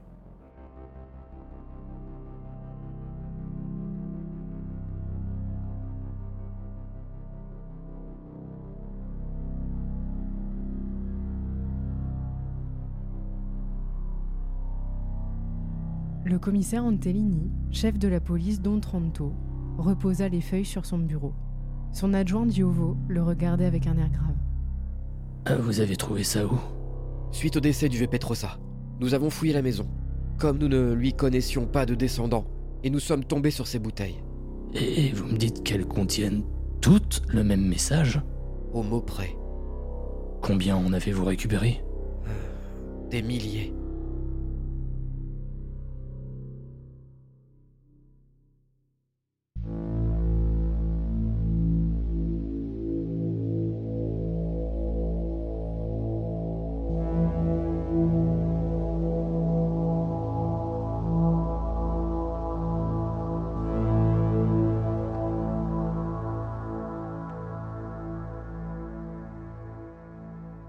Bonsoir Bonsoir Indigo. Comment ça va Yop Ça va bien et toi? Ça va super Incroyable cette histoire Bah plus qu'incroyable, hein Ouais. C'est, je crois que c'est notre histoire la plus longue qu'on ait euh, jamais faite. C'est vrai ça Félicitations euh, pour cette euh, narration. Hein. Oui, ouais, bien- bien, alors merci. Ça s'est fait en plusieurs fois hein, quand même. hein. Oui, en deux soirs. ouais. En deux soirs, ouais, ouais, ouais, quand même. J'avais plus de voix, plus rien. Oh, c'était- catastrophique, mais, euh, mais c'était trop bien à faire. C'est là qu'on se dit que le, le taf euh, des, des gens qui font des livres audio là, Oui, les, les voix Oh. des livres audio, ça doit être balèze quand même. hein. tellement, Ils ne font pas one shot. Hein. tellement. tu sais, si, les trucs, euh, les émissions de télé la nuit où ils lisent des livres, tu vois, Ah oui, en dans direct. un là. canapé, là, ouais. en direct. ouais, ouais. Mais, euh, mais courageux, quoi. Courageux, ouais. Big up. Ouais, big up aux consommateurs de miel. Ouais, c'était trop bien. J'ai trop kiffé l'histoire, elle était incroyable. Ça méritait, euh, ça méritait un épisode à part entière en fait. Bah, on n'avait pas besoin d'ajouter grand chose de plus. hein. De toute façon, ça aurait- je, je pense que ouais, elle, elle méritait son propre épisode. hein. Ah ouais. Et euh, d'ailleurs, c'est une histoire que nous a envoyé un Adados. Oh. Oui, du nom de Jérôme Jamoton. Donc euh, merci à toi, Jérôme. Merci Jérôme. Trop bien. Ouais. Incroyable histoire. C'est haletant. Et franchement, merci de nous faire confiance quand même pour nous envoyer une, une aussi longue histoire en fait. Ouais, ouais, elle est, elle est incroyable. Ouais. Enfin, ouais. Franchement, merci. hein. Merci à toi. Bravo. Et, euh, et ouais, je, je trouve que- qu'elle met bien en haleine et euh, elle tient bien jusqu'au bout. Alors, euh, fa- faudra nous faire des retours, n'hésitez pas sur, sur Discord euh, sur cette histoire. Qu'est-ce que vous avez pensé de, de ce format? Est-ce que euh, vous voulez qu'on en fasse d'autres des, des- des histoires plus longues? Pas trop souvent en vrai, parce que faire les musiques, c'est. C'est c'est- difficile. J'imagine que ça a dû te demander beaucoup de boulot. Énormément de boulot. Euh, donc, euh, ouais, franchement, euh, trop, trop bien. Su- super, euh, super histoire. Les, les, les personnages sont trop bien. le- la, la narration est trop bien écrite. C'est, euh, on se projette facilement parce qu'il y a énormément de descriptions des éléments autour euh, du, du- du protagoniste. Ouais. Donc euh, c'est, trop bien, ça rend bien. Il y a un petit côté Lovecraft quand même. Ouais, hein, non, mais on parlait tout à l'heure. Ouais, c'est c'est clair. le côté créature, le côté. ouais, ouais, mine Mm. de rien. Le temps aussi hein, qui joue, hein, le- l'espace-temps, quoi. Ouais. Trop bien. Incroyable. Cette fin. Oh là Ah ouais, la fin est cool. La, Ah la fin est vraiment cool. Ah. Et euh, du coup, euh, voilà, si vous voulez faire euh, comme Jérôme, n'hésitez pas à nous envoyer bah, vos histoires sur hello at avant d'aller dormir.fr. Sachant qu'en ce moment, on en reçoit, on en reçoit pas mal. hein. On en reçoit plein. Et Ouais. on, est, on, est, on est bon au niveau de la lecture. On Oui. est mieux que ça a été. Oui, maintenant on les lit, on les lit assez rapidement. Après, il y a quand même un petit problème, c'est qu'on en reçoit un petit peu plus que, que, ce, que le nombre d'épisodes que l'on produit. Ouais. Et du coup, on aura peut-être une petite annonce à vous faire justement Ah vis-à-vis de ça à tout à l'heure. Oui. Oh, le teasing. Restez jusqu'à la fin. Restez jusqu'à la fin de la Pour le watch time, je sais- je sais pas trop si on utilise ça, le, le listen time. Eh bien, Yop, sur, euh, sur le- Alors, je ne sais pas quelle mouche t'a piqué, puisque tu t'es dit, tiens, communiquons sur Instagram, une fois n'est pas coutume. Oui, comme on le fait pas souvent, je me suis dit, allez, on va, on va- on va faire une petite story sur les Instagram. Exactement, en invitant euh, tous les Adados qui nous suivent sur le compte Instagram euh, d'avant d'aller dormir à nous poser des questions auxquelles on va répondre euh, dès maintenant. Donc si vous nous suivez que par Instagram, sachez que ces réponses s'adressent à vous. Et vous êtes 1800 sur C'est vrai il me semble. Ah, c'est BG. Ouais, c'est Trop bien. C'est trop cool. Excellent. Première question. Première question. Comment vous allez? Moi, ça va bien. Ouais, ça va bien aussi. Merci. On nous a posé également une question euh, qui est assez marrante en vrai. Euh, je suis pas sûr qu'on nous l'ait déjà posée. Est-ce que vous avez déjà gardé des moments imprévus dans des épisodes, genre une impro? Bon, je pense que oui. Ouais? Ouais, ça m'étonnerait pas. J'en ai, j'en ai pas forcément en tête. Dans les outros Ouais. Ça, Ah oui. c'est sûr Ah oui, les outros, on laisse euh, tel quel et il y a très peu de montage hein, dans- Ouais. dans, les outros. Euh, pour les, les histoires, ben, on, part quand même sur, une- sur une base euh, Écrite écrite. Ouais. Après, on, lit pas tout à fait. Il y, a- il y a des choses qui, qui, qui, qui- qui passent pas bien à l'oral, donc on improvise un petit peu. Ouais. Donc ça, on le garde. Après, quand on fait euh, n'importe quoi, ben, ça, finit, euh, ça finit pour les patrons en, en what the fuck, en bêtisier, quoi. Exactement. Alors, Zania qui nous demande plus d'épisodes bientôt sur le podcast. Ah bah tiens, bah justement, on en parlait. Oh Comme on nous envoie euh, beaucoup d'histoires en ce moment, on a décidé de. euh, euh, bah, Il y aura un épisode qui, qui arrive euh, bah, la semaine prochaine. Eh oui Donc voilà, nouvelle, euh, il y, aura, il y aura deux épisodes en août. Ouais, ça va arriver très vite. Mm. Ça arrive lourd, lourd, lourd. Lourd, lourd, lourd, ouais. Euh, oh, bon, une question de Renard Marot. Tiens donc. Notre graphiste qui nous fait des visuels incroyables. Ah, celui, celui de, de, ce- de trou cet épisode, là, il, est, il est excellent. Si vous aviez vu le croquis que j'avais fait à la base, euh, heureusement qu'on a Renard Marot quand même. hein. heureusement. Euh, qui nous demande à quand des goodies Ah bah, est-ce qu'on peut dire que ça arrive lourd, lourd, lourd? Je ne Ah, sais pas. Ça arrive lourd, lourd, lourd. Euh, c'est bon, en cours de. on y travaille. C'est en cours de création, ouais. Par hein. en disant on, je, je, je dis indigo, bien sûr. hein. Mais vous devriez être, être ravis. Voilà, on va essayer de faire ce qu'il faut pour que ça arrive vite. On nous demande aussi à quand un tour de France, surtout Clermont-Ferrand. Mais on nous le demande souvent, ça aussi. hein. On nous le demande souvent, ouais. Mais, Mais, pour euh, ça, faut qu'on. Mais est-ce que ça marcherait en vrai? Je sais pas. Alors, euh, le- le- l'empreinte carbone serait absolument dégueulasse déjà. Ça dépend, on fait en vélo. Ouais, donc l'empreinte On- carbone serait absolument dégueulasse déjà. je, je peux pas m'imaginer un Tour de France autre que dans un van floqué avant d'aller dormir, Hmm, tu vois. Ce qui serait stylé, totalement serait abominable pour le coup. Mais, euh, mais ouais. Mais euh, on en parlait, je sais plus, euh, je sais plus quand, avec Vanille et Dan. Ouais. Ils seraient chauds pour faire un, un tour ensemble, antipode. Hein Ce serait dingue. Ce serait dingue. Donc euh, why not? Mais pas cette année, hein, c'est trop tard. Faut que ça se fasse en été, je pense. Ouais, ouais, ouais, complètement. Mais ça s'organise, mais euh, c'est. euh, ouais, ouais, ouais. C'est- énorme. En tout cas, ça, ça- ça nous plairait, mais ça demande euh, bah, que tout le monde ait les vacances en même temps. Ouais. et, euh, oui, parce qu'on a du travail euh, quand même hein, à côté. On a reçu aussi, j'ai pas de questions, mais j'adore votre contenu. C'est les meilleures histoires dehors de ma vie. De la vie, de, de toute la vie, du monde. Bon, il, De monde. sûrement mieux quand même. Ah, non. Merci. Est-ce que vous allez continuer? Ah oui. On n'a aucune raison de s'arrêter pour Bah le oui, moment. clairement, ouais. Clairement. Quel est votre épisode préféré? Je pense, je pense pas avoir d'épisode préféré. Quoi? Toi, je sais que c'est Sombre Dessin. Oui. oui, clairement. Les histoires sont tellement folles dans Ouais. Sombre Dessin. Ouais, en fait, il y a, il y a des histoires en fait qui sortent du lot. Et je pense que Sombre Dessin sort du lot parce que toutes les histoires Ouais. sort- sont, des super histoires. Ouais, c'est vrai. Hein. Ouais. C'est quand même ton préféré, hein, à vous. Non, pas, À spé- vous pas spécialement. pas spécialement. Il y a, il y a des, Dis-le sous la torture. il y- il y a des épisodes euh, récents que j'ai trouvé cool aussi. non, mais on parle pas de cool, on parle de bref, tu vois. La Ouais. tragédie de la déesse multi- mutilée. Ouais. Celui-là, il m'a retourné. Il Ouais. était incroyable. Mais Sombre Dessin, il a, il a encore plus d'effet pour moi, tu vois. Alors que pourtant, la tragédie, elle est incroyable. hein. L'histoire, elle est folle. euh. C'est parce que Sombre Dessin, euh, t'as kiffé faire la musique. Non, mais même les, les histoires. euh, ouais, alors les musiques, euh, j'avoue que ça joue aussi quand même un peu, faut le dire, mais, mais quand même, les histoires étaient trop bien, quoi. Hmm. Avec la chaîne de télévision cachée et tout, là. là. Ouais, c'est vrai, c'est vrai. En Mais- pas de préf. Non, j'ai pas de préf. Donc si t'as pas de préf, t'as au moins un top 3. Il y a Sombre Dessin, Sombre Dessin, Sombre Dessin. En vrai, je pense que quand même, si je devais faire un top 3, dans mon top 3, il y aurait certainement Sombre Dessin, mais il y aurait forcément les épisodes de fin de saison. Ah, euh, pour le LOL. Pour le LOL. Ouais. Ouais. Ils, ils sont particuliers, ceux-là, quand même. Ouais, je comprends. Alors, j'ai pas envie de faire du teasing, mais tu sais, on vient de faire la sélection de, des histoires de l'épisode suivant, là. Ouais.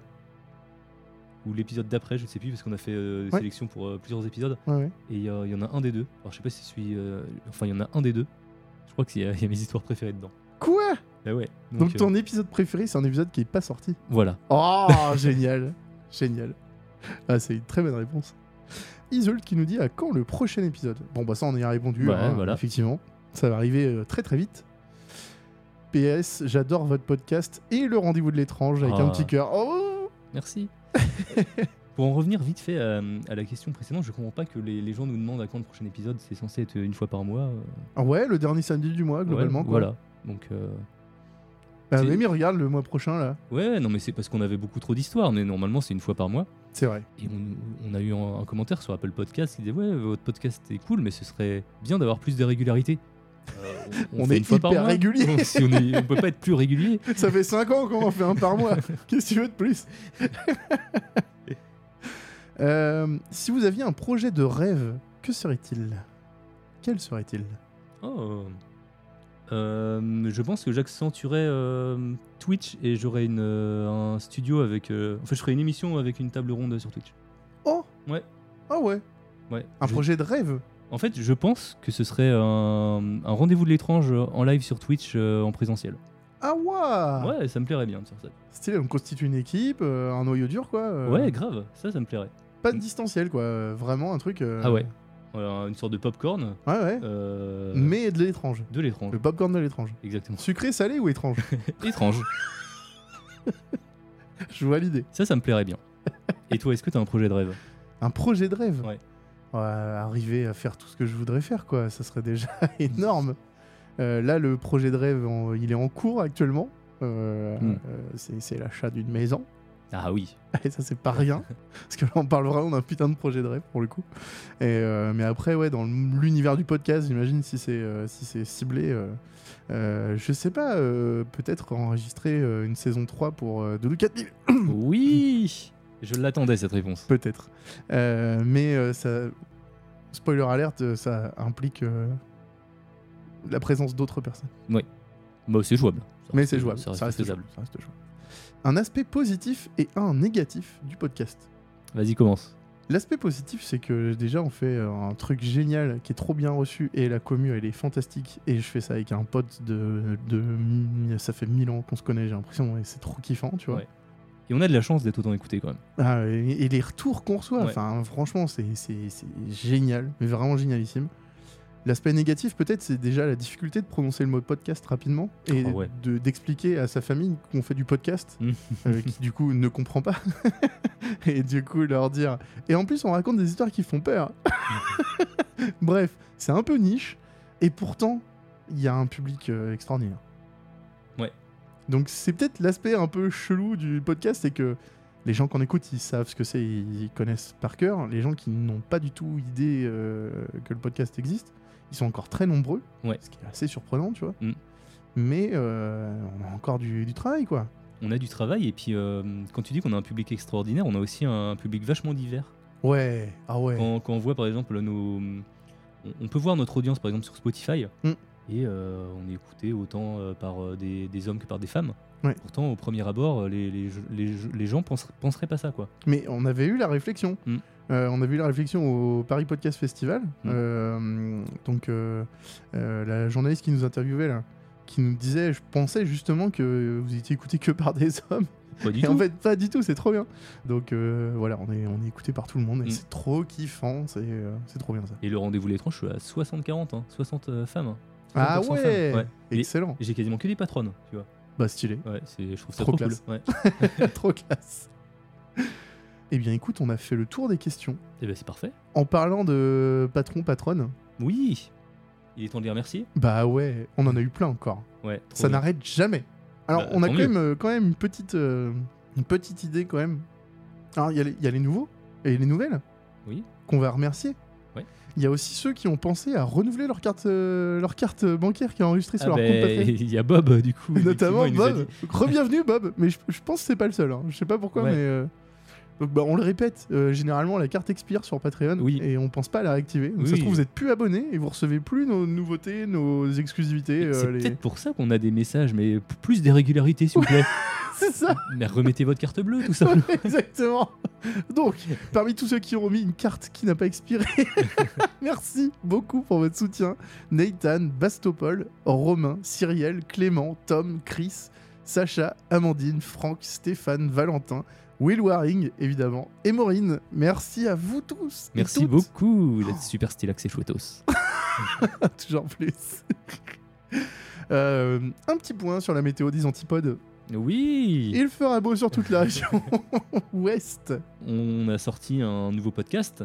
Ouais. Et par dire on, c'est les antipodes, mais c'est surtout Dan. Ah ouais, clairement. Dan euh, qui, euh, qui vient de sortir un podcast qui s'appelle HVP, deux points, la légende oubliée. Oh, il le fait bien. Ah, ah c'est ténébreux. Qu'est-ce qu'on peut dire sans spoiler Euh, À une- part foncer l'écouter. C'est une enquête au long cours, comme il aime le dire. C'est vrai. Une enquête euh, vrai crime. Une enquête vrai crime.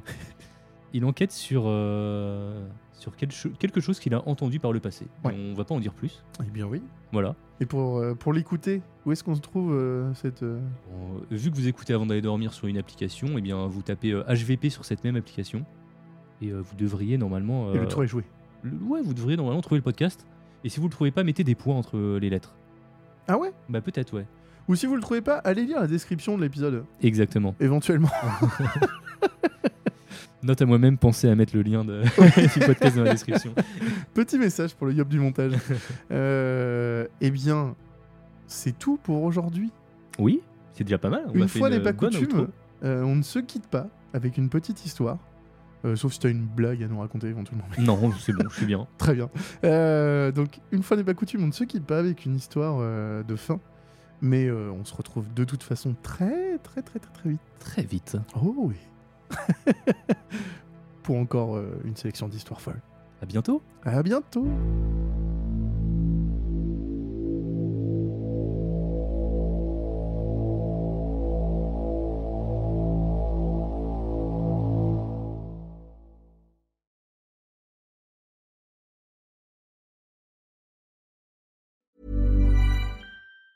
Planning for your next trip? Elevate your travel style with Quince. Quince has all the jet setting essentials you'll want for your next getaway, like European linen, premium luggage options, buttery soft Italian leather bags, and so much more. And it's all priced at 50 to 80% less than similar brands. Plus, Quince only works with factories that use safe and ethical manufacturing practices. Pack your bags with high-quality essentials you'll be wearing for vacations to come with Quince. Go to quince.com slash trip for free shipping and 365-day returns.